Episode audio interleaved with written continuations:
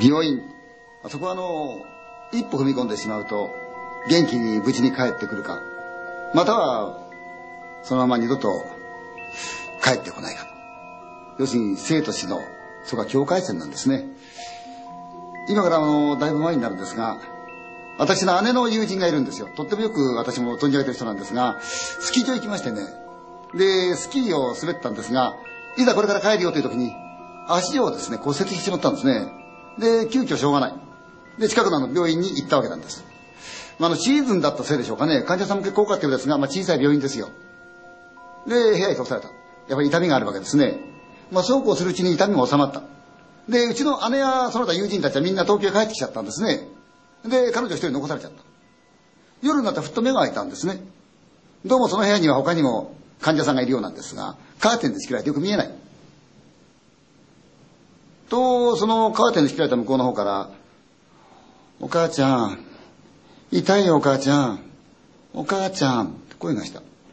小さな女の子の声なんですね。ああかわいそうにな。一人で入院してるんだなと思った。ところが自分も体が引かないもんだからその日はそれで終わったんですね。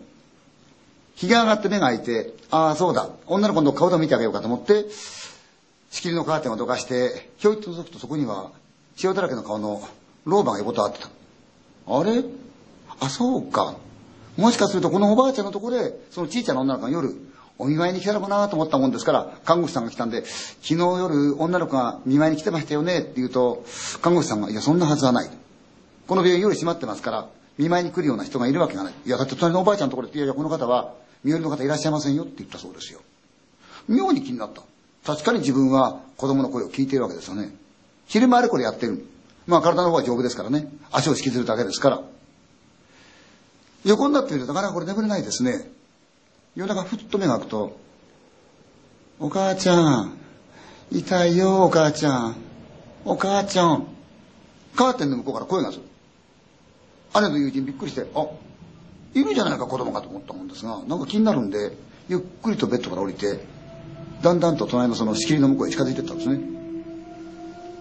白いカーテンの隙間をひょいっと開けてひょーっと見てみるとベッドの上にひょっと体を起こした老婆がいる。真正面を向いて頭にリボンを乗っけてるって言うんですね。それが「お母ちゃん痛いよお母ちゃん。